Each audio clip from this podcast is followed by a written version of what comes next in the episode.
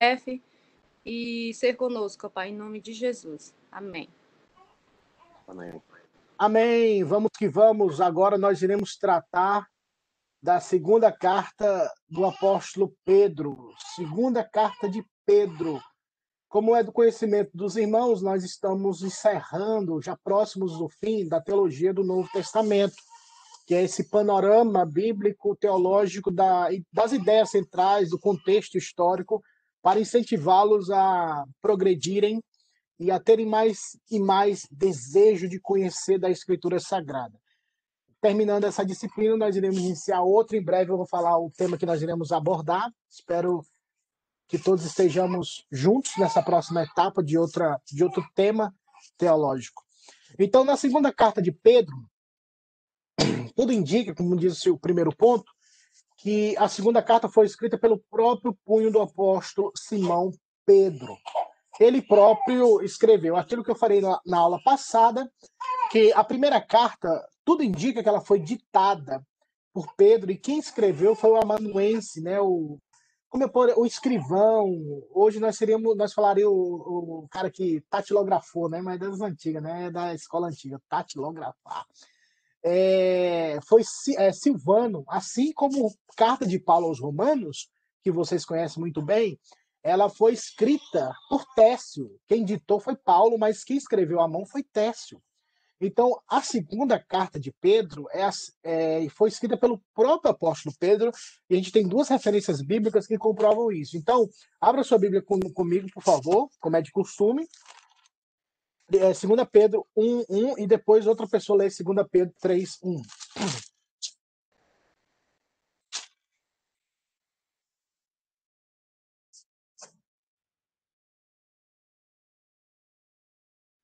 Pedro, quanto? Um, 2 um. Pedro 1, 1 e depois 2 Pedro 3, 1. Simão Pedro, servo e apóstolo de Jesus Cristo, aos que conosco obtiveram fé igualmente preciosa na justiça do nosso Deus e Salvador Jesus Cristo. É isso. E agora, 2 Pedro 3, 1.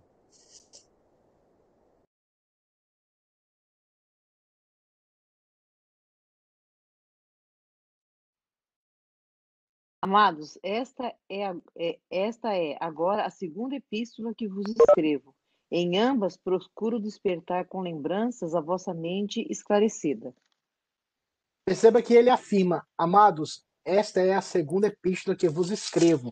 A primeira, no caso, Simão Pedro, ele se apresenta como aquele que é o autor, porque era costume naquela época, assim que você inicia a carta, você se apresenta como aquele que está escrevendo e os seus destinatários. Todavia, não há um destinatário específico nessa segunda carta. Ah, nós entendemos, e como foi escrita a primeira carta, a carta para aqueles que estavam na dispensão, ah, naquela região da Ásia Menor, espalhados, né? Em toda essa região, uma ampla região. Então, ele, na primeira carta, ele apresenta ah, o ânimo, o grito de esperança para os cristãos perseguidos, dizendo: olha, vamos mais, vamos tentar mais uma vez, dê mais um passo, não desistam, as lutas são certas, mas a coroa de glória nos apresenta, nós temos uma esperança viva e verdadeira, que é Cristo. E agora, na segunda carta, o interesse, e a gente vai ver, nós veremos isso, é que o apóstolo Pedro quer combater os falsos ensinamentos. Isso não quer dizer que ele não combateu no, no, na primeira carta. Ele combate sim, mas o foco maior é mais na perseverança dos crentes, para que eles não desanimassem diante das tribulações e perseguições e aflições físicas. E agora há uma aflição espiritual, no caso, os erros doutrinários. E, a, e nós vamos tratar sobre isso. Segundo ponto, alguns afirmam que a segunda carta foi escrita dentro de um, dentro de um curto prazo de tempo. Muito provavelmente pouco tempo antes de sua morte, em 64 ou 68. Como eu costumo falar, irmãos, questões de datas e números, nunca podemos estabelecer que foi essa data e pronto, mas a probabilidade é, é igual a pesquisa eleitoral: dois pontos para mais, dois pontos para menos, né? Nunca há exatidão. Então, questões de datas, a gente tem que ter essa simplicidade e essa não, humildade de falar, irmão, provavelmente 64, provavelmente, ah, entendeu? Porque datas são, são questões, são alguns autores afirmam uma coisa, outros afirmam outra, então é melhor nós ficarmos nesse meio termo e entendemos que foi nesse período entre 64 ou 68. E a gente vê isso na própria carta quando ele fala que o seu corpo, que ele já está, o Senhor Jesus o revelou.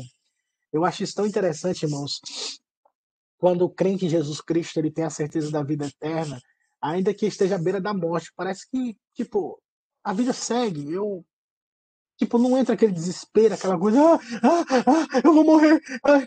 Mas parece, olha, irmãos, o Senhor Jesus disse que eu vou morrer. Mas eu quero escrever para vocês para animá-los e para exortá-los a perseverarem na verdade. Ele não, não, não particulariza a dor dele fala: vocês nem ligam para mim, eu escrevi essa carta, seus ingratos, e eu estou morrendo aqui, vocês aí me perturbando, vocês também não trabalham. Não, ele fala, irmãos, eu vou partir. Porque a morte, para o crente, irmãos, não é o fim, meus irmãos. Nós, como crentes, nós precisamos acreditar nessa verdade, irmão. A gente, a gente só crê teoricamente, mas na prática as nossas obras negam isso.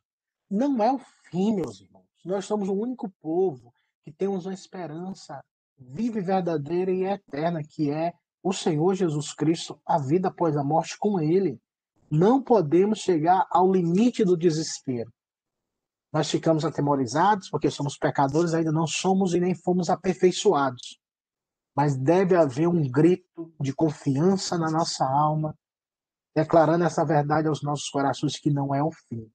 Porque o nosso representante, que é Jesus Cristo, ele venceu a morte para nos garantir a vida eterna. Por causa dele, irmãos. Não por causa nossa, de qualquer pessoa, mas por causa dele. Jesus Cristo que venceu a morte. Hoje nós podemos cantar.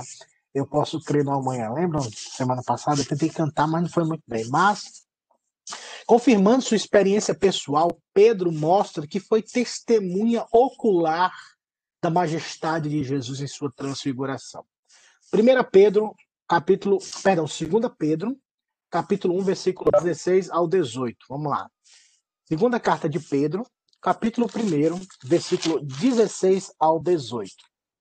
Porque não vos demos a conhecer o poder e a vinda de nosso Senhor Jesus Cristo, seguindo fábulas engenhosamente inventadas, mas nós mesmos fomos testemunhos oculares da Sua Majestade.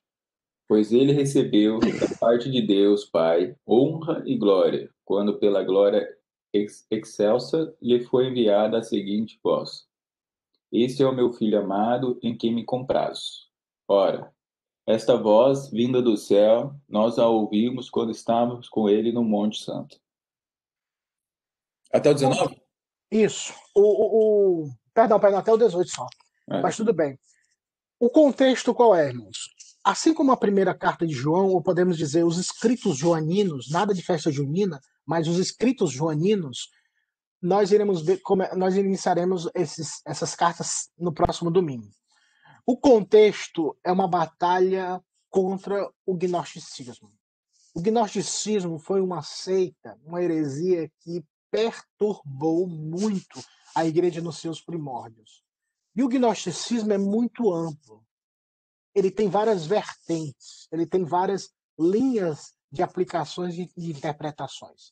Nessa carta de 2 Pedro e a carta de Judas, que nós vamos tratar ainda hoje sobre ela, que alguns teólogos afirmam, e quando você vai estudar tanto esses livros, eles sempre colocam juntos, tanto 2 Pedro como Judas, por causa do mesmo contexto. Alguns afirmam que Judas é, seguiu as orientações de Pedro como se fosse um esboço e aplicou dentro do contexto dele, tipo, essa orientação apostólica, mesmo Judas sendo um apóstolo, para que falassem a mesma linha, mesmo mesmo pensamento e por aí vai. Então, nesse nesse ramo predominou nessa nesse período ensinamentos errôneos do gnosticismo. Primeiro, eles afirmavam que a matéria é má. Sendo a matéria má, não pode a divindade, o que é espiritual, se fazer carne. Porque a carne é imperfeita. Então Jesus Cristo não veio em carne. Então Jesus Cristo não encarnou. Ele era apenas um espírito. Ele não tinha corpo. Por isso é que nós vamos ver lá em 1 João, quando fala. E eu não entendia isso quando eu li a Bíblia. Eu li a Bíblia e não entendi. Quando eu era novo convertido, eu falava. Porque em João fala assim, primeira carta de João. Aquele que não confessa que Jesus Cristo veio em carne, este é o anticristo. E eu falava, vale-me Deus, mas como é que alguém pode afirmar que Jesus não veio em carne? Se ele morreu, ressuscitou, toca aqui, tá vendo um espírito, né, é, se fosse um espírito, tinha corpo, toca aqui, é, Tomé, toca, passa a tua mão. E eu ficava, como é que, como é que pode? Tipo, how come? Como isso é possível? Mas o contexto que eu não sabia à época era que tinha esse background desse grupo que afirmavam isso. Por isso que João e os outros apóstolos começaram a combater. Paulo combateu isso aos Colossenses, é, João, Pedro e Judas, outra linha de pensamento. Eles eram, até eu coloquei uma definição mais à frente, eles eram extremos. Ou era para viver uma vida ascética, sem, sem, nenhuma, uma, sem, sem nenhum prazer no sentido de comer, beber. É, beber assim, naturalmente, irmão, não é beberrão, viu? Beber, comer, nem glutonaria, normal é, jogar bola, assistir um filme, ter um, Netflix em casa, essas coisas assim que podem dar um certo tipo de, entre aspas, prazer. Então eles eram totalmente negacionistas nesse aspecto. E o outro aspecto é que eles iam para o outro extremo. Já que eu sou salvo, já que eu fui comprado por Cristo, então eu posso viver da vida que eu, que eu quiser, tipo uma, uma libertinagem. Por isso que Paulo, Pedro e outros falam, irmãos, não fostes libertos para dar ocasião à carne, tanto na, na questão da circuncisão, como na prática pecaminosa. Nós, como calvinistas, nós somos acusados por pessoas de linha mais pentecostal que se nós afirmamos que uma vez salvo, salvo para sempre, então quer dizer que você pode viver pecando, você está dizendo para mim que você pode viver pecando e você vai para o céu? Toda vida eles falam isso. Porque eles acreditam que nós estamos chancelando a vida de promiscuidade, continuar sendo crente e viver a vida de promiscuidade. Mas infelizmente isso se deu, irmãos, pelo contexto. Eu vou falar do contexto brasileiro, né? Muitas igrejas tradicionais, presbiterianas, infelizmente a juventude vive uma vida muito pecaminosa. Às vezes acabava a reunião ia para um prostíbulo. Então era até combinado. Ah, acabou aqui, vamos, vamos ali tomar uma, vamos ali se prostituir. Tipo, era algo normal, porque o entendimento era totalmente equivocado. Não é filho de crente, não quer dizer que é salvo. Inevitavelmente você vai ser salvo e viva a vida como quer. Não.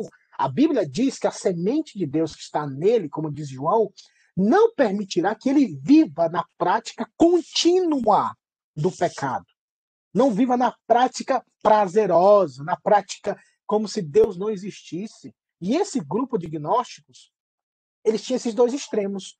Ou era para viver uma vida ascética, ascética no sentido de, de não ter contato com nada desse mundo, viver em mosteiros, se flagelando, se punindo, ou viver uma vida totalmente promíscua. Eram os extremos, irmãos. Sempre aquela questão dos extremos são perigosos. Nós precisamos antes sermos extremos em relação a não negociarmos a Bíblia Sagrada em relação ao pecado. Isso a gente não pode negociar e nem tampouco bater um papo para ver se dá para encaixar. Não há comunhão, luz e trevas. Não há, não há comunhão entre Deus e Mamon. Então Pedro escreve essa carta e ele fala sobre a sua experiência, porque outros gnósticos tinham outra linha do experiencialismo. E a gente vai fazer até um gancho nos dias de hoje. Eles falavam que tinham, que tinha uma, uma iluminação especial. Eles afirmavam que tinha um conhecimento que foi dado através de uma iluminação especial e eles tinham entendimento das verdades de Cristo, da espiritualidade, e isso dava eles a como se fosse é, gurus espirituais, porque eles tiveram uma experiência espiritual. Então eles foram iluminados, mas essa iluminação tipo não tinha base na escritura. Por isso que Pedro, que Daniel leu agora, ele fala da experiência dele, mas lá na frente vai ver, a gente vê isso mais à frente, ele não foca na experiência. A partir do versículo é, 19, que a gente vai ler mais na frente, que Daniel até perguntou, mas a gente vai ler mais na frente, ele fala da questão que o que importa é a palavra confirmada, a mensagem de Cristo. É como se Pedro falasse, é igual Paulo, lembram Paulo? Paulo falou assim: Eu conheci um homem que subiu aos céus.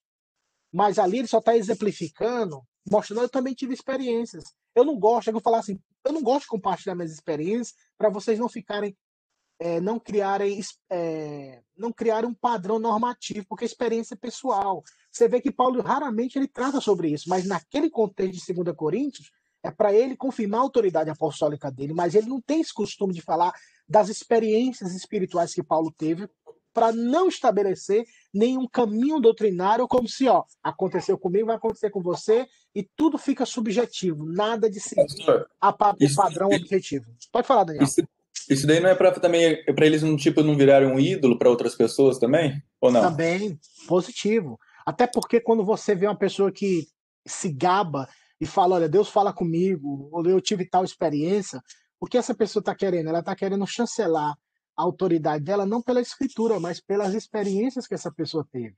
Aí, contra a é, questão de experiência, você fala, não, o cara tem 500 anos de, de fé, então você tem 500 anos de fé, quem sou eu que só tenho 10 anos? Então, eu, claro que eu estou exagerando, irmãos, mas para que vocês entendam que quando você ouvir uma pessoa falando, olha, é, tipo, ah, se eu falar assim, me escute, eu tenho experiência com Deus, eu posso te confirmar isso. Não, essa pessoa está errada, ela não pode falar, me escute, eu tenho... me escute, porque a palavra de Deus diz isso. A experiência não é minha, a autoridade não é minha, é da Escritura.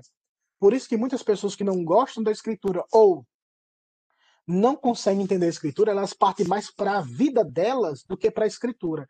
Porque nós, como crentes, deveríamos, deveríamos falar assim: está escrito, irmãos. A Escritura diz isso. A palavra diz isso. Nosso linguajar deveria ser esse, não a nossa experiência. Porque a nossa experiência é subjetiva. Ela pode acontecer, como também não. A experiência que Pedro teve. Quem foi que teve dos apóstolos? Pedro, Tiago e João. Quando no Monte da Transfiguração eles viram o Senhor, os demais viram? Não. Então, Deus trabalha de forma individual, porque o nosso Deus é um Deus pessoal. Mas Pedro vira a chave e diz: Olha, não é a experiência que tem valor. Eu vou mostrar para vocês que eu tive uma experiência maravilhosa. Mas mesmo essa experiência que eu tive de o Senhor, o que importa é a palavra confirmada através dos profetas e dos apóstolos. É a palavra de Deus. Porque você pode, nós podemos ter experiências, irmãos, na oração, quebrantamentos profundos. É, o próprio Augusto Nicodemos, ele cita algumas vezes, até no livro Batalha Espiritual e algumas palestras, que ele já teve experiência de expulsar demônios. Ele já teve experiências espirituais, mas você vê ele comentando isso várias vezes nos, na, nas pregações, quem acompanha ou quem lê os artigos e outros, é, é, outros pastores que, que, que se submetem à Bíblia, eles não dão tanta ênfase, eles falam aqui e ali, só assim para ilustrar, mas eles não repetem, para que não se crie essa imagem de que, poxa, ali é o homem santo, ali é um profeta, ali é a pessoa com autoridade, nós precisamos ouvi-la. Não, nós precisamos ouvir a Escritura. É por isso que muitas vezes, no lugar de ouvir, quem vai trazer devocional hoje? Daniel Castilho. Aí, de, é, uma hora depois, quem vai trazer devocional vai ser, sei lá, o Augusto de Codem. Todo mundo vai correr para onde? Por quê? Porque a gente cria esse estereotipo dessa, de, daquilo que Daniel falou, essa, essa, essa idolatria suave. Porque Daniel Castilho e alguns Nicodemos, desde o meu ponto de vista, vão trazer o que é a escritura. O importante é ouvir a escritura. Então, nós precisamos, assim como Pedro combateu esses experiencialistas, agora ele fala, ó, é a escritura. Trazendo para os nossos dias, irmão, no mundo pentecostal, pentecostal, por exemplo. Até a Valzê compartilhou isso uma vez aqui conosco a Valzinha ela falou sobre a questão que as pessoas forçavam, né, Val? Oh, você tem que falar, ou você tem que pular, ou isso, tipo, no mundo pentecostal, se você não pula, se você não grita, se você não faz o que eles fazem, eles dizem, você não recebeu o Espírito Santo. Tipo, mas o que a Escritura diz? Então eles estabelecem a experiência como base. E a experiência não é base para nada, porque a experiência é subjetiva. A Escritura Sagrada é que estabelece as experiências e não as experiências estabelecem a doutrina. Nunca esqueçam disso, irmãos. Experiência não estabelece doutrina, mas a doutrina bíblica estabelece as experiências. Porque ela que é o medidor, ela é a vara que mede se aquilo procede de Deus ou não. Por isso que o próprio apóstolo João fala: não creais em todo espírito, mas provai, discernir qual espírito é aquele, segundo o que, irmãos? A escritura. Não é segundo o que eu penso, o que eu acho, mas é segundo a escritura. Aí Pedro convoca isso. Esse grupo que está falando que tem iluminação especial, que vive uma vida de dissimulação, eles não têm escritura porque eles são, tipo, sonhadores, eles imaginam, eles estabelecem o próprio ensinamento através das suas experiências pessoais e querem que todos vivam essas experiências subjetivas. E de experiência de experiência é como se fosse drogas, irmãos. Eu quero mais. Eu quero mais. Eu quero mais. E você não se satisfaz com a escritura. É igual igrejas que vivem de, de programação em programação, de show em show. No dia que acabam as programações e acabam os shows, uh, os eventos, muitas pessoas saem da igreja. Por quê? Porque a igreja não vive da escritura. A igreja vive, vive de eventos. E quando não tem mais evento como tinha antes, eles vão para outras denominações onde tem mais eventos. Porque é, tipo, é quase que inconsciente. A pessoa se entrega essas, essas questões mais experimentais, subjetivas. Aí você abre um leque. Pode ser igreja pentecostal, pode ser igreja tradicional, pode ser igreja neopentecostal. Quais é as linhas? Assim como Pedro combateu, nós também precisamos combater. Mas não ter por base a nossa autoridade, experiência qualquer coisa desse tipo. Podemos compartilhar nossa vida, podemos compartilhar esses momentos maravilhosos, mas nunca colocá-los como base de dizer, escute, ou eu tenho autoridade, ou eu sou um homem de Deus porque eu vivi isso. Não.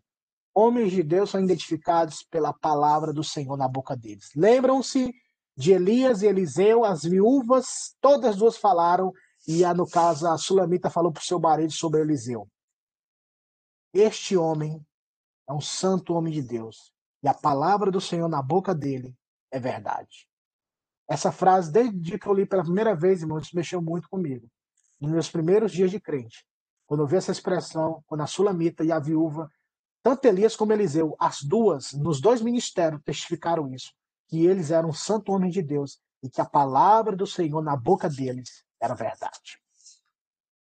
Logo em seguida, Pedro mostra que a autoridade está mais na palavra do que na experiência pessoal. Aí vamos ler 1 Pedro perdão, 2 Pedro, capítulo 1, 19 ao 21. Agora a gente vai partir para esses textos. Capítulo 1, versículo 19 ao 21. Pessoal, quiser falar, compartilhar, por favor, fique à vontade, viu? Porque senão me empolga, aí eu vou longe.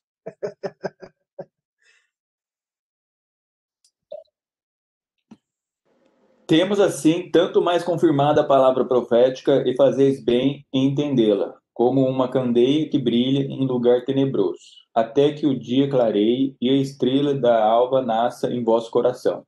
Sabendo primeiramente isso, que nenhuma profecia da Escritura provém da particular elucidação, porque nunca jamais qualquer profecia foi dada por vontade humana. Entretanto, homens falaram da parte de Deus, movidos pelo Espírito Santo novamente, ele contrasta a experiência que ele teve, mas ele não se baseia na experiência, mas na escritura, na autoridade da escritura. Pedro ele é bem equilibrado nesse ponto, eu consigo identificar isso. E ele, e ele fala que não é uma, uma revelação especial. Não é o que esse grupo afirma, que eles têm uma revelação especial, que eles têm uma iluminação especial que os outros não têm, e eles podem interpretar ou eles podem entender a escritura ou o que Deus quer para a vida de todos não é de particular elucidação, não é algo subjetivo, não é algo que parte de mim mesmo, mas é da iluminação do Espírito Santo mostrando a escritura o entendimento correto dela, porque esta escritura, ela não nasceu por vontade humana, ela não nasceu da intenção dos homens, ela é a verbalização. É aquilo que o verbo que Paulo usou a Timóteo, que a escritura é inspirada por Deus. Tanto Pedro como Paulo dão duas declarações contundentes sobre o valor da Escritura. Quando Paulo fala a Timóteo, dizendo que, a que toda a Escritura é inspirada por Deus, útil, proveitosa para repreender, corrigir, exortar o homem de Deus no caminho. E agora também aqui Pedro, fazendo essa declaração tão poderosa que mostra que a autoridade, meus irmãos, está na Escritura tenhamos esse, essa expressão, esse vernáculo da língua sempre nos nossos lábios. Está escrito. A Bíblia diz isso. Porque quando nós debatemos qualquer assunto, ainda que filosofemos, mas sempre nós traremos, mas a Escritura diz isso. Porque a gente pode entrar em vários debates, debates, mas sempre precisamos ter a expressão em nossos lábios. Está escrito. Lembrem-se da palavra do nosso Senhor Jesus quando guerreou com o diabo no deserto. Três vezes o Senhor Jesus disse: Está escrito, está escrito, está escrito. E não perdeu tempo batendo boca com Satanás. Ele respondeu Satanás com a Escritura. E a Escritura Sagrada é muito mais autor... é, muito mais, tem muito mais autoridade do que nossas tentativas carnais de contra-argumentação. E olha que Jesus era o filho de Deus. E nem em nenhum momento ele falou: Ó, oh, sai daqui, moço, sou filho de Deus, tá doido? Você é louco? Ah, transforma pedra em pão. Você é doido? Tu quer, quer me aconselhar? Eu sou a própria sabedoria, lesada. Eu posso fazer o que eu quiser. Não, ele não entrou nesse assunto. Ele falou: oh, está escrito. Ele respondeu com a escritura. E quando ele respondeu com a escritura, o diabo, bicho, bicho é malandro, irmão. Você tem que ter cuidado. Esse negócio de o bicho é malandro. Aí é que é escritura, então vou, vou, vou trazer a escritura, Jesus, para você.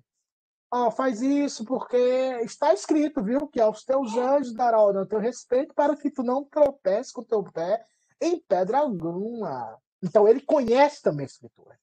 O diabo, sempre quando ele entra através do falso ensinamento e através de homens é, e mulheres cheias de dissimulação, eles sempre vão usar a meia verdade. Lembrem-se do jardim do Éden. Tudo, se você olhar para o capítulo 3 de Gênesis, você vai ver a história da humanidade, como o diabo opera, como o diabo introduz um falso ensinamento. Ali sempre foi uma meia-verdade. Deus disse, mas não é isso não, ó. Vocês tal, aí acrescenta algo e apresenta um resultado diferente. Então, por quê? Porque o homem quer ser Deus vocês podem ser iguais ao Altíssimo. O que é o prazer? O que é o falso ensinamento? O que é, até no meio religioso, essa falsa espiritualidade, se não a pessoa querer se comportar como aquele que é o sobrinho de Deus, o afilhado de Deus, o, o Jesus Júnior, aquele que tem um poder, tem autoridade, tem a unção que ninguém tem, tem a eloquência que ninguém tem, tem a sabedoria, entre aspas, que ninguém tem. Então, sempre quer se colocar acima dos demais. Isso é errôneo. É a semente de Satanás conduzindo as pessoas ao engano, porque elas não querem perder a posição que têm. Lembrem-se do texto do Evangelho sempre, meus irmãos. Os fariseus, os saduceus, os religiosos daquela época, eles tinham inveja de Jesus porque ele, eles pensavam, segundo o Evangelho de João, eles pensavam que Jesus queria a posição deles. Então isso motivava eles a não permitir que Jesus tivesse voz e deveriam, deveriam eliminá-lo porque eles pensavam em posição e dinheiro. Jesus, Jesus pensava em vida eterna e salvação. Então, às vezes, nem sempre as pessoas vão pensar correto de você, viu? Mas continue firme e forte. Continue sendo fiel à Escritura, a Deus, porque o importante é como Deus pensa a nosso respeito. O próprio Senhor passou por isso, irmãos. Não sejamos meninos ao ponto de achar que não vamos sofrer e não aceitarmos. Se o próprio Jesus foi criticado, o próprio Jesus foi é, como é, qual é, assim, é, entenderam ele errado ou intencionalmente o julgaram, quanto mais nós, irmãos, quanto mais nós. Nós somos orelha seca, irmão. A gente chegou agora. Ele sendo rei, sendo Senhor e Deus, fizeram isso com ele, imagine conosco. Mas a recompensa virá. Como diz o cântico antigo, depois da batalha, me coroará. Deus me coroará. Deus me coroará. Depois da batalha. Na celestial mansão. Só depois. Primeira Pedro foi escrita para encorajar seus leitores diante das perseguições. Lembre-se disso. Segunda Pedro foi escrita para preveni-los contra falsos mestres. E esses falsos mestres, irmão, não estavam do lado de fora, estavam do lado de dentro. 2 Pedro 2,1, vamos lá. Quem achou, leia, por favor. 2 Pedro 2,1. Assim como no meio do povo surgiram falsos profetas, assim também haverá entre vós falsos mestres, os quais introduzirão dissimuladamente heresias destruidoras até o ponto de renegarem ao soberano Senhor que os resgatou, trazendo sobre si mesmo repentina destruição. Vejam o, o perigo, irmãos. Não é de fora, é de dentro.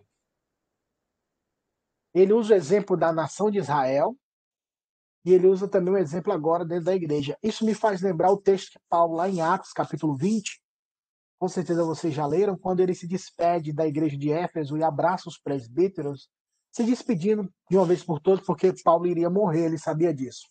E Paulo fala assim: Eu sei que depois da minha partida entrarão no rebanho lobos vorazes. destruirão o rebanho. Aí ele, aí ele se dirige aos presbíteros, que são os pastores da igreja também. Os presbíteros são pastores, guardiões da verdade, e devem levantar a bandeira do evangelho sempre, para não acontecer do erro doutrinário. E, eles, e Paulo falou: cuidem do rebanho de Deus. Assim como o próprio Deus os constituiu, porque Paulo estava partindo. Então, os presbíteros deveriam lutar por esse rebanho, lutar para que o erro doutrinário não entrasse, porque entrando o erro doutrinário, a conduta, proceder será também errôneo e, consequentemente a isso, trará condenação e perdição e não haverá mais a igreja. A igreja se autodestruirá, porque o falso ensinamento, como disse Paulo, um pouco de fermento é levada a toda a massa. Ou seja, um pouquinho de falso ensinamento vai proliferando e fazendo com que o erro e a conduta também seja errada.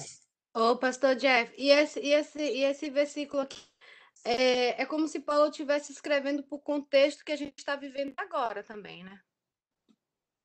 Por isso é que temos que sempre fazer essa perspectiva, Val. Entender o contexto que ele foi escrito e aplicar para os dias de hoje. Isso pode ser aplicado? Com certeza. Porque hoje nós estamos vivendo tempos difíceis. Que pessoas, tanto do lado de fora da igreja, começam a bombardear a, a, as questões de, de autoridade da escritura, que não é mais pecado, que nós devemos nos submeter às questões mais odiernas, atuais, do amor, da homossexualidade, é, do aborto, entre outras coisas, inúmeras coisas. E dentro da igreja, quando nós queremos, queremos, como disse Tiago, sermos parecidos com o mundo, nós nos tornamos inimigos de Deus. Falando, não sabeis, irmãos, que aqueles que são amigos do mundo se tornam inimigos de Deus. Então, quando nós queremos continuar dentro da igreja amando o mundo, nós queremos reverter talvez as posições bíblicas para se adequar ao mundo. O mundo aceitou o aborto, então também devemos aceitar, meus irmãos. Irmãos, o mundo aceita a homossexualidade como algo normal, é o amor, e nós, como que pregamos amor, precisamos aceitar também, irmão.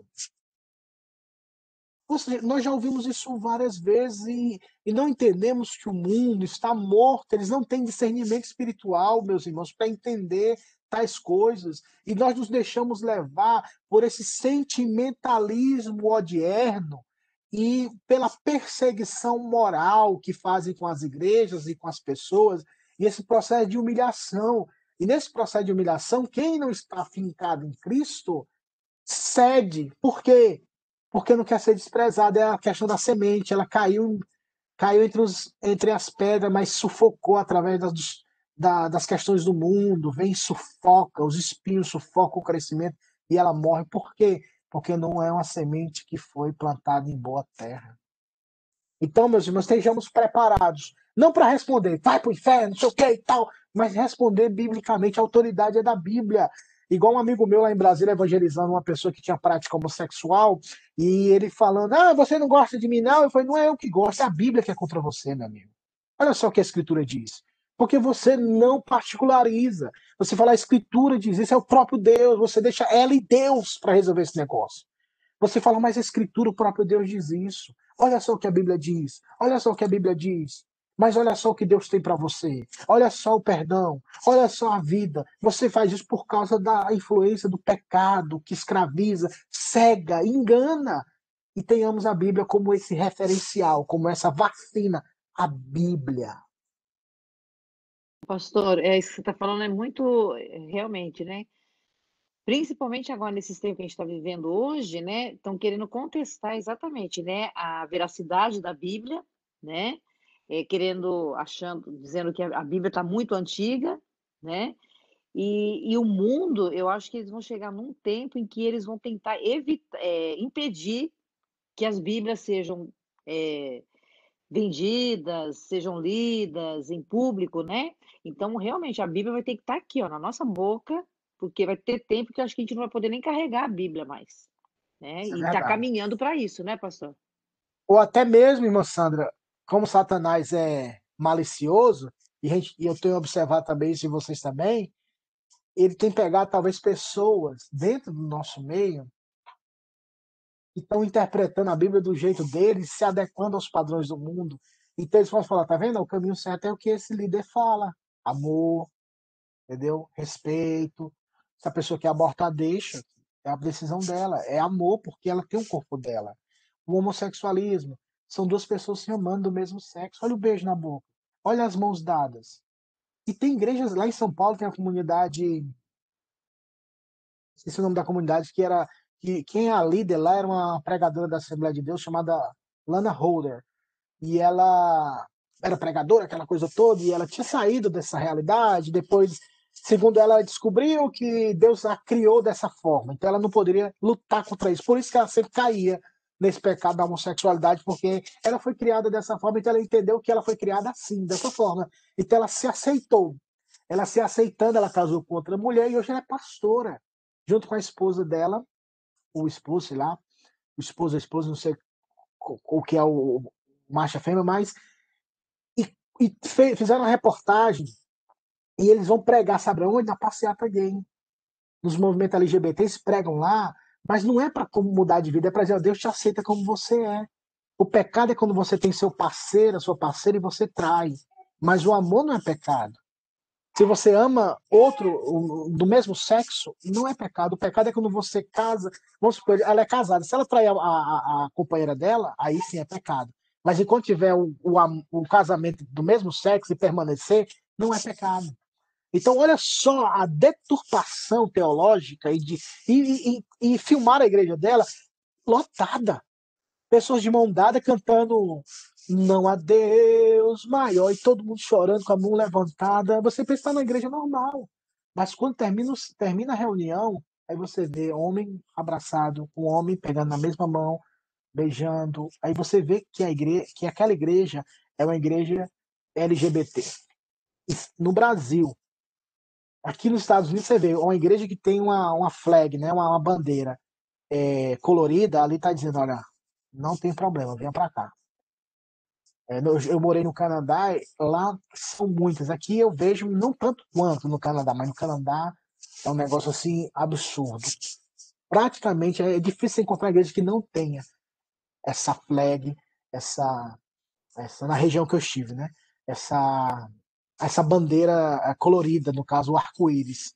Então, tanto tem essa questão de, de, de neutralizar para, o, para nós, os radicais, os tidos como os radicais, ou como ressaltar, tá vendo a beleza desse líder? Que ele prega o amor, que ele prega o respeito, que nós, o mundo precisa de amor, o mundo precisa de paz. E vocês, crentes, vocês dividem. Vocês querem dividir, vocês não têm amor, vocês condenam. Aí, aí, aí vem aquela filosofia da homilética chamada a, a, a, a falácia do espantalho. Eles vão mudar o foco de ah, é vocês que não amam, é vocês que querem ver, vocês são xiitas do, do, do mundo ocidental, vocês querem matar as pessoas. E, ué, nunca ninguém levantou uma pedra. Mas eles mudam esses, esses contextos. estejamos ligados, irmãos, e examinemos todas as coisas segundo a Escritura, para não cairmos nesse erro e ouvirmos os conselhos da Santa Escritura. Mas, ô, ô pastor, é, como que você acha que nós, como cristãos, né, você acha que a gente tem que ser mais incisivo na, na pregação da palavra, mais contundente na palavra, na, na, na pregação da palavra? O que, que você acha que que está faltando hoje ah, para os cristãos, realmente aqueles que são verdadeiramente os eleitos de Deus? Você acha que a gente tem se acovardado? O que está acontecendo? O que a gente pode fazer? Eu acredito que nós não estamos confessando a autoridade da Escritura como deveríamos. Quando nós confessarmos e proclamarmos essa verdade como deveríamos, sem, sem entrar em guerras é, pessoais, mas a proclamação da verdade. E, consequentemente a isso, nossa boca, nossa vida sempre promulgará e proclamará essa verdade. O problema é que nós não temos a escritura como deveríamos ter na nossa vida. Nós não falamos da escritura como deveríamos falar. Nós não citamos a escritura como deveríamos citar. Isso de forma geral. Nós estamos muito acuados, muito a, a, no nosso mundinho. E a gente acha que esse mundinho que é um quintal dos crentes, o quintalzinho, que é o nosso mundo. E a gente tem que romper essas barreiras e alcançar as pessoas com a mensagem do evangelho no trabalho e citar o evangelho. Nós achamos que citar o evangelho só é dentro da igreja, na hora do culto. Nós estudamos a Bíblia só na hora das devocionais ou na escola dominical. Nós não temos essa familiaridade com a Bíblia. Nós não amamos a Bíblia como deveríamos, meus irmãos. Eu acho que é por isso, porque quando a escritura é viva, a escritura é viva. Quando a escritura domina a vida de alguém, ela está na vida dessa pessoa como um agente vivo. A pessoa fala, cita, proclama naturalmente. Porque ela vive a escritura. A escritura faz parte da vida dela ou dele. E quando ele ou ela fala, o coração fala que a boca está cheio. Então, se nós falamos a escritura, proclamamos a escritura, como consequência disso, a perseguição virá. Porque a nossa boca é a escritura. Olhem para Atos. Quando o Espírito Santo desceu sobre os discípulos, eles falavam de Cristo toda hora e começaram a ser perseguidos. A tal ponto do povo falar: cala a boca, para de falar desse nome. E olha o que eles falaram: parem de falar desse nome.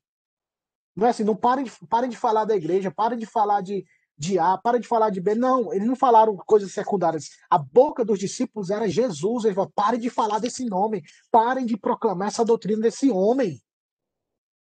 Mas a gente fala de tanta coisa, A, B, C, D, tipo, nós precisamos ser comentaristas bíblicos, não, não somente comentaristas contemporâneos, nós precisamos ter escritura. E, inevitavelmente, irmã Sandra, quando nós temos a escritura, o mundo vai nos perseguir.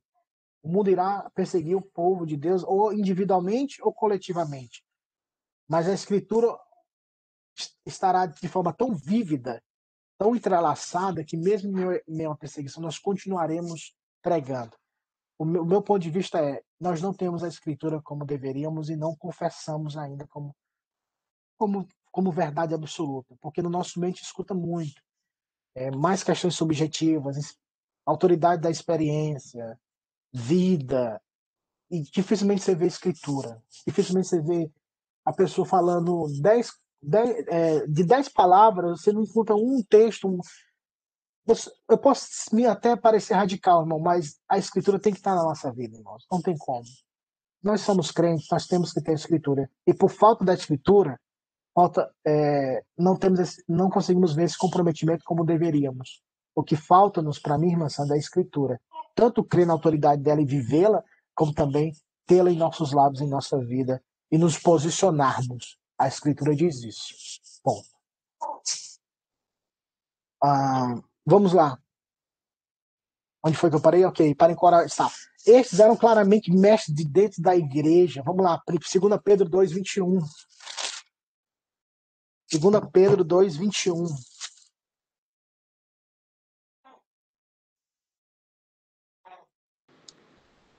Pois, pois melhor, melhor... Oh, desculpa, pode ir.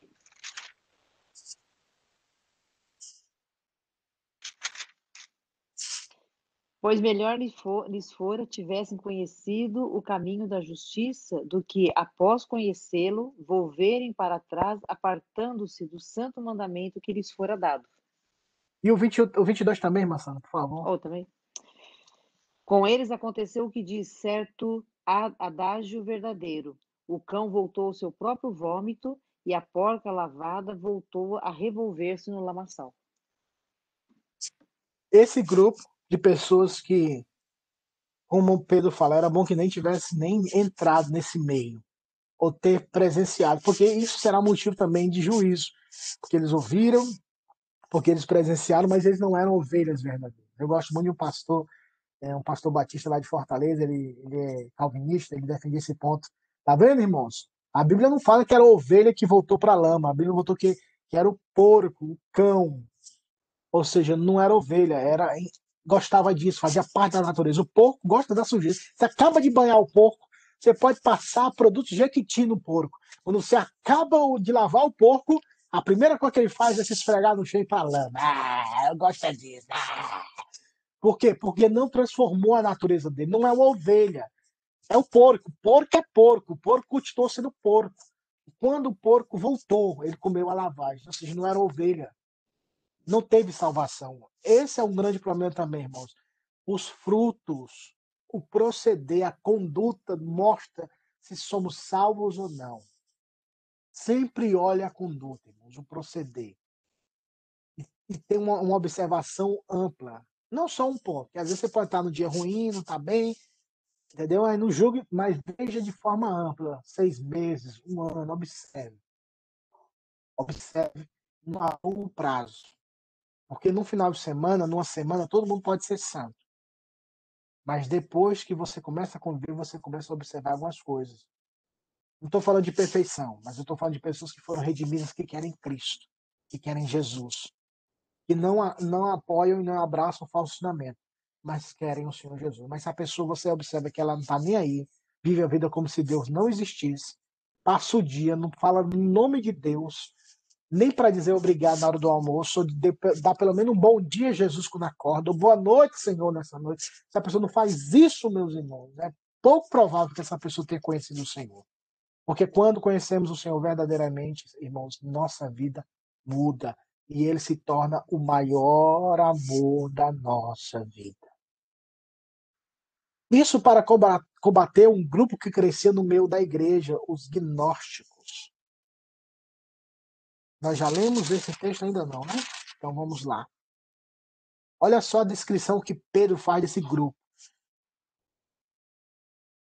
É, 2 Pedro 2, do 17 ao 19.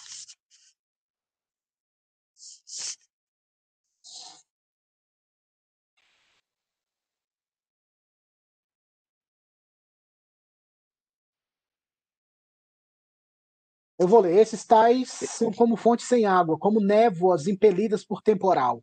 Para eles está reservada a negridão das trevas, porquanto proferindo palavras jactanciosas de vaidade, engodam com paixões carnais por suas libertinagens aqueles que estavam prestes a fugir dos que andam no erro, prometendo-lhes liberdade quando eles mesmos são escravos da corrupção. Pois aquele que é vencido fica escravo do vencedor. Eu acho interessante é Pedro, é, sempre aqui, eles, eles vão dar ar de superioridade. Sempre, sempre, sempre, sempre. Falsos profetas sempre darão ar de superioridade em todos os aspectos. Conhecimento, é, espiritualidade, essas pessoas sempre querem se mostrar que são superiores, porque se você se mostrar que é superior, a pessoa que está embaixo não vai querer se levantar, porque é, eu não consigo alcançar esse conhecimento. Não. A pessoa fala, e olha o texto que ele fala, jactanciosamente, ou seja, vaidosamente, orgulha, de forma orgulhosa, soberba, de vaidade, ou seja, palavras, aquele tipo quando você vê um debate que você encontra, sei lá, um, um professor muito culto, o cara fala tão bonito, você fala, vala, meu Deus do céu. Tem coisa, tem dez palavras que ele falou aqui, oito eu não entendo nada. Aí você fica baixinho, porque você vê que a pessoa tem um nível mais alto, mas o interesse que essa pessoa tem é de te colocar para baixo mesmo. Porque não tem a necessidade de usar esse vernáculo, essa, essa, esse conjunto de palavras tão técnicas num contexto simples. Num contexto onde, no caso aqui, a igreja, olha o contexto de Pedro, eram pessoas simples. Por isso que Paulo falou, muitos de vós, é, muitos de vocês que fazem parte, vocês não são, vocês não foram salvos no meio dos poderosos. Vocês são simples. Paulo falou isso lá em 1 Coríntios 2 e 1. Vejam que a vossa vocação não tem muitos poderosos ou muitos ricos. Também não quero fazer apologia à ignorância, em ser sempre ignorante, não entender, não estudar. Mas quando a pessoa chega com, com essa, essa, esse, esse contexto de palavras tão, tão técnico, tão, tão, tão STF, quem já viu um debate do STF, você vê que não dá para entender nada do que aqueles caras falam, né? Mas, no contexto da igreja, ainda que você use alguns termos, mas você pode usar sinônimos para que a pessoa possa chegar à compreensão. Por exemplo, eu gosto muito do pastor Hernandes, que ele usa palavras difíceis, mas ele dá duas ou, duas ou três sinônimos para você entender. Por exemplo, você não pode ufanar-se, você não pode jactanciar-se, você não pode orgulhar-se. Então, você entendeu? Talvez orgulhar-se. Então, jactanciar-se, ufanar-se é sinônimo de se orgulhar. Como ele usou aqui o termo, jactanciosos da vaidade, ou seja, pessoas que são soberbamente vaidosas, com palavras. Então, esse contexto, Pedro está dizendo, esse povo aí só quer enganar, eles se apresentam como pessoas é, conhecedoras de tais fatos, mas eles engodam com paixões carnais, eles eram libertinos, a prática da imoralidade no meio do povo de Deus, por suas libertinagens, práticas carnais. É, aqueles que estavam prestes a fugir dos que andam no erro, prometendo-lhes liberdade. Eles prometem isso, mas por, como é que eles vão prometer a liberdade se eles são escravos? Esse é o grupo que estava no meio da igreja, os gnósticos. Esse grupo que pregava essa libertinagem. Como eu falei, esse grupo tinha várias vertentes, várias linhas de pensamento. E esses grupos se dividiam no contexto de primeira e segunda Pedro, esse grupo da libertinagem que negava a volta do Senhor. Está claro que eles declaravam haverem alcançado a verdadeira liberdade. Somos livres. Esse, essa declaração que eu coloquei entre aspas é um, eu peguei de, uma, de um estudo que exemplificando sobre o gnosticismo. O gnosticismo antigo se movia com várias direções. Duas delas eram, nesse contexto, ou para controle ascético dos apetites, ou para liberdade antinominiana. E os oponentes de Pedro seguiram a segunda corrente. Uma de suas heresias doutrinárias básicas era a negação da parou, parousia, é a, a terminologia grega para o retorno de Cristo. E Pedro dedica grande parte da, do terceiro capítulo a este problema. Antinominiano é um termo teológico para aqueles que defendem a lei, mas não com a vida. Ou seja, é aquela questão: somos salvos. Então, podemos ver do jeito que nós quisermos. A lei, eles focalizam na lei, mas a conduta deles não casa, não se harmoniza com aquilo que eles falam. O que Pedro denunciou. Palavras bonitas, mas são cheios de libertinagem e eles são eles vivem essa prática sexual. E os ascéticos são aquele povo que vive mais nos mosteiros, né? Como eu falei. É, não, isso é pecado, sei lá, assistir um filme é pecado, jogar bola é pecado e por aí vai. Né? Os, os, você que são, os irmãos aqui que são mais antigos lembram disso, né? Antigamente bateria era pecado, oficina G3 quando surgiu na igreja Novo Som, podia ver o capeta, mas oficina G3 o Novo Som era cor do diabo. Então, tinha até um irmão que exagerou tanto nessa, nessa subjetividade que ele dizia que, que o Oficina G3, que é uma banda evangélica, tipo de rock gospel, na época, não sei se ainda existe essa banda, ele falando, tá vendo, irmão? Oficina G3 é do diabo. Por quê? Porque oficina significa lugar de trabalho, certo? Certo. Onde você prepara as coisas e por aí vai, beleza. E o G é de Gênesis. E o 3 é de Gênesis 3, onde o diabo derrubou as pessoas, irmãos. Então, esse grupo de roqueiro veio para derrubar o povo de Deus. É a oficina do diabo. Falei, mas a criatividade desse povo é algo assim impressionante, viu? então, é... esse era um grupo, mas como eu falei, esse grupo se estendia muito, dependendo da posição, do entendimento deles, como a gente vai ver lá em primeira, depois nas cartas joaninas, deles negarem a encarnação de Cristo. Pedro, para se contrapor aos falsos ensinos, coloca uma ênfase forte, é, uma forte ênfase sobre os apóstolos como portadores da verdade. 2 Pedro 3, 2. Vamos lá? Rapidinho. 2 Pedro 3, 2, para terminar pelo menos 1 Pedro. Estava pensando em dar para que... não vai dar tempo, não. Tá. Para que vos recordeis das palavras que anteriormente foram ditas pelos santos profetas, bem como o mandamento do Senhor e Salvador ensinado pelos apóstolos. Isso. Sempre a autoridade apostólica, não a autoridade do, dos, da iluminação, da subjetividade. Uhum. Refutando a declaração dos gnósticos de que eles têm um novo acesso à verdade divina, à verdade divina. E aí eu errei ali, mas depois a gente lê e ajeita isso aí. Segunda Pedro enfatiza a importância e primazia da norma da verdade apostólica, as escrituras. Isso porque muitos na igreja se afastaram da verdade e propagaram doutrinas heréticas, contaminando o caminho da verdade. 2:2, 1 Pedro 2:2, só um verso.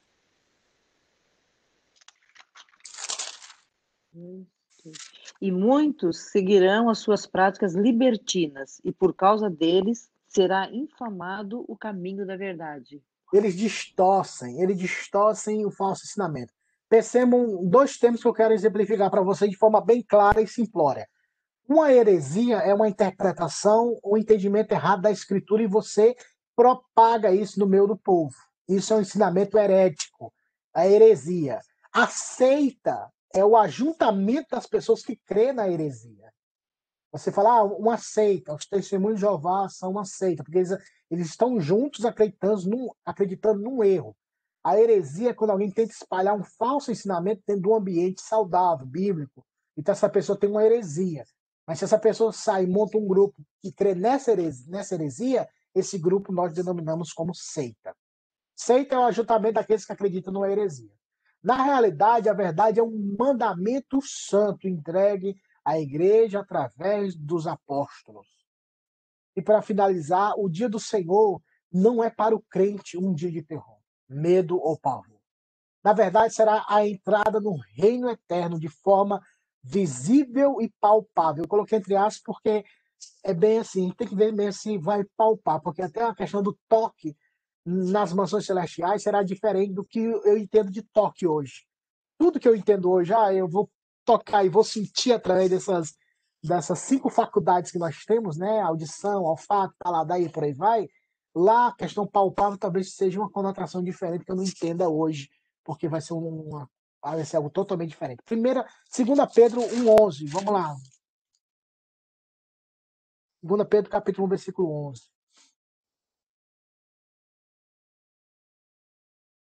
1,11. Pois dessa maneira é que vos será amplamente suprida a entrada do reino eterno do nosso Senhor e Salvador Jesus Cristo. Amém. Nossa entrada, perceba, com Ele. E, portanto, é um objetivo da expectativa ansiosa. 2 Pedro 3,3 para encerrarmos. 3,13. Nós, porém, segundo a sua promessa, esperamos nossos novos céus e a nova terra, nos quais habita a justiça. Perceba, o ímpio diz de terror para nós a esperança da promessa de novos céus e nova terra que habita a justiça. É o capítulo 3 que a gente pode até tratar um pouco mais com mais tranquilidade, já são 11 horas, na próxima semana, quando nós começarmos aqui Judas, né? A gente até traz, mas deixar para a próxima semana. É...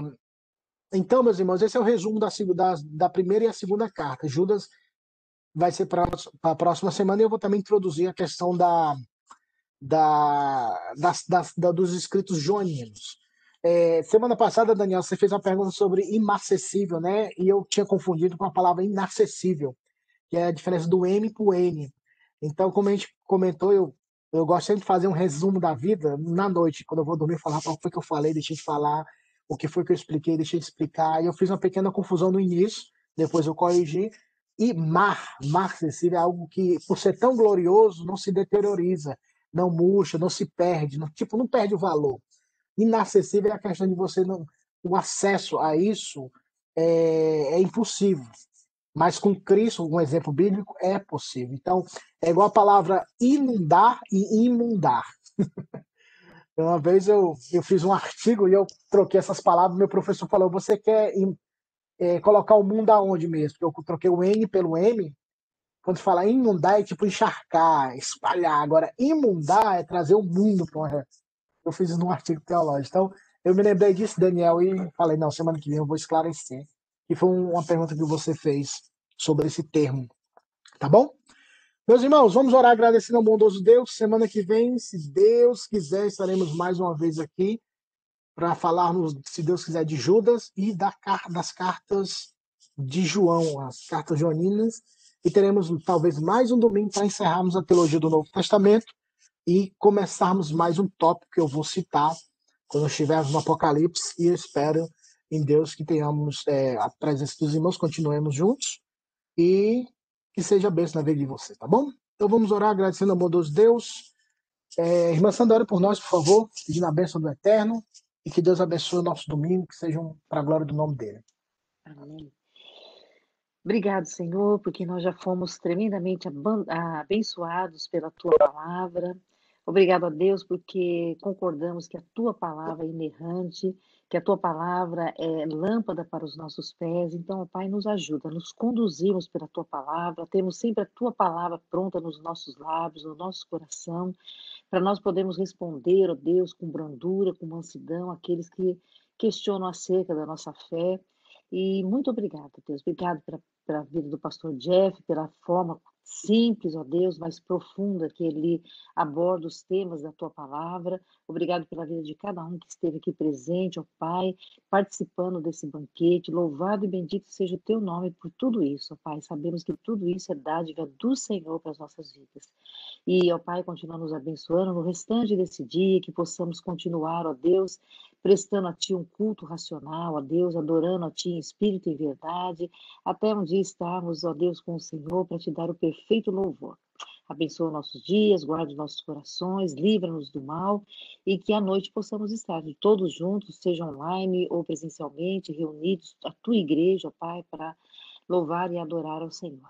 Amém. Te louvamos e te agradecemos por tudo. Em nome de Jesus, abençoa a vida do Jeff, da Hannah, da Ellen, ó Deus, derrama sobre essa família todo o teu cuidado, ó Pai, cerca eles com todo o teu cuidado e derrama das tuas bênçãos infinitas sobre a vida deles e sobre cada um que está aqui conosco hoje. Em nome de Jesus, te oramos agradecidos. Amém. Amém. Amém. Amém. Amém. Deus abençoe, meus queridos. E a Raninha tá dormindo? A Raninha tá dormindo? Eu vim invadir essa sala aqui porque eu quero ver a Hannah. Ah. Isso é um privilégio dos alunos fiéis. Ah! que sacanagem! Na verdade, você ela... pode observar a, a, profundeza dos olhos do pastor. Você viu, né? No começo verdade, da aula. verdade. As marcas depois de ter um filho, né, Dani? Como disse Paulo, né? Eu trago as marcas de Cristo, eu vou dizer, eu trago as marcas de Hannah. É isso que é só um, espera vir o segundo. Nem tá pensando, né, Jeff? Não, e espera que por enquanto só come, dorme e caga, né? Depois. mija, mija demais, mija mais que eu. Ela tá dormindo? Tá, tá dormindo agora. Ela tava Ah, que azar. No começo ela tava bem animada, né? Tava, Tava "Quero aqui comer". Tá gritando, "Eu quero Que comer". sem vergonha, ainda falei pra Sandra, que eu falei assim, eu acho que eu vou um pouquinho mais cedo, que daí eu vou lá ver a Hannah. Aí ela assim, ah, não, mas foi no final da aula. Falei, ah, então no final da aula eu apareço. É, é, é meio que enigmático. Na primeira semana que a gente, É, a gente ia vê-la, ela tava dormindo. Aí na outra semana ela tava acordada. Foi semana passada que o pessoal viu. tava. A É, a Val não tava, é. Manda um oi pra, pra todo mundo ali, Fê. Oi! Oi? Ô, Ryan, o Benjamin tem uma coisa pra você. Você vai no culto hoje? Vai. Ah, então não, eu vou falar pro Benjamin levar. Tem um presente pra você. Na casa do Papai do Céu. Não. Que não, Tchau, rapaz. gente. É um bom domingo, pessoal. Deus abençoe a todos. Obrigado, É, Galera. fiquem com Deus. Tchau, tchau, Val, tchau, Jonas. Tchau, tchau. Tchau. Eh...